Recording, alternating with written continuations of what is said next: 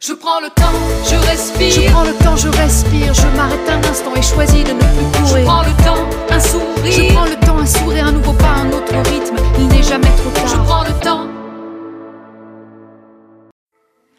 Salut! Esse é o podcast Eu Estou em Análise. Eu sou Letícia Cristina, estudante de psicologia e psicanálise, e aqui eu apresento as minhas novas reflexões sobre a sociedade e as nossas relações. Seja muito bem-vindo, seja muito bem-vinda, seja muito bem-vindo. Na semana passada, a gente começou a conversar sobre possíveis formas de melhorar a sua autopercepção. E essa semana eu vou seguir nessa trilha.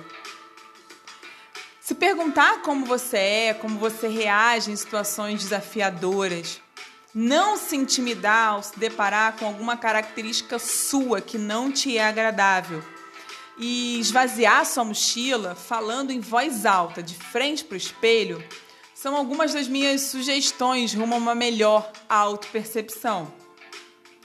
Mas não para por aí. Para a psicanálise, por exemplo, o sujeito, a pessoa, se constitui nas suas relações.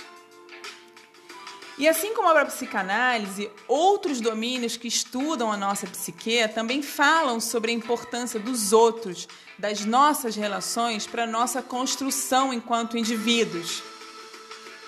Então, ao falar sobre melhorar a sua autopercepção, eu não podia deixar de te convidar a refletir sobre como as pessoas que te cercam, as pessoas com quem você toma café da manhã todos os dias, a sua família, te veem, te escutam e, é claro, como você as escuta.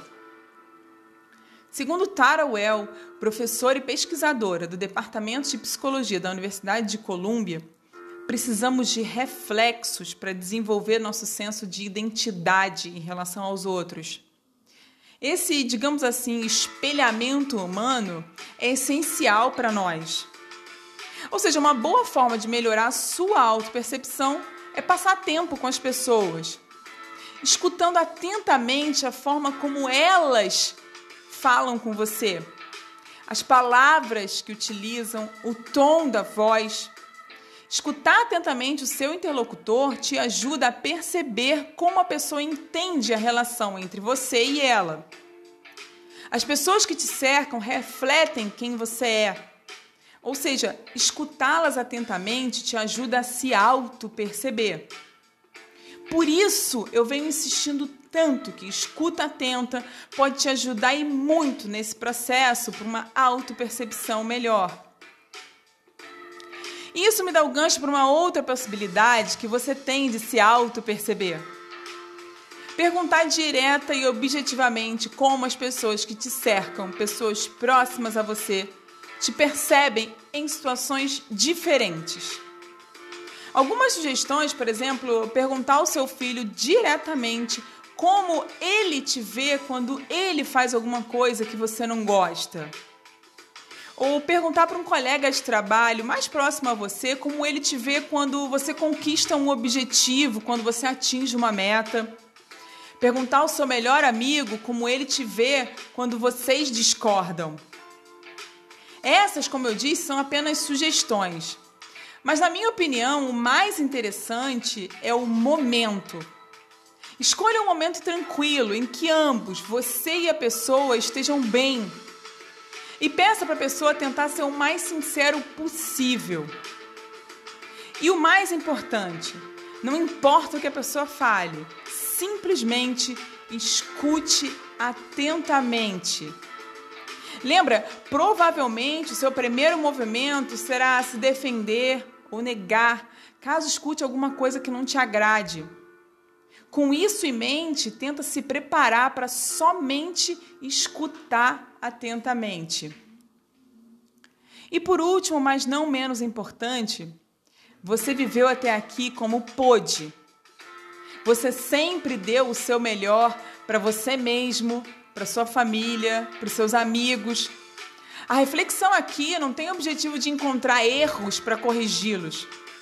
A questão aqui é se conhecer melhor.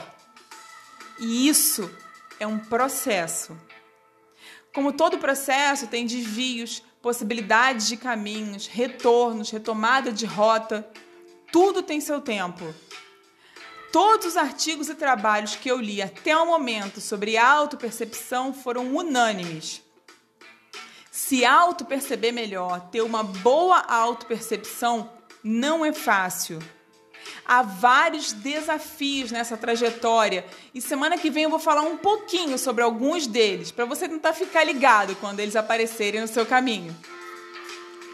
E como eu sempre reforço, meu objetivo aqui é provocar reflexão e discussão ao redor dos temas. E eu te convido a compartilhar comigo a sua percepção, sua provocação, sua discordância. O meu e-mail é leticia.cristina@euestouemanalise.com.br.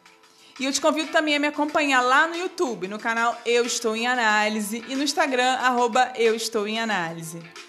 Um grande abraço e até a próxima. Je prends le temps, je respire. Je prends le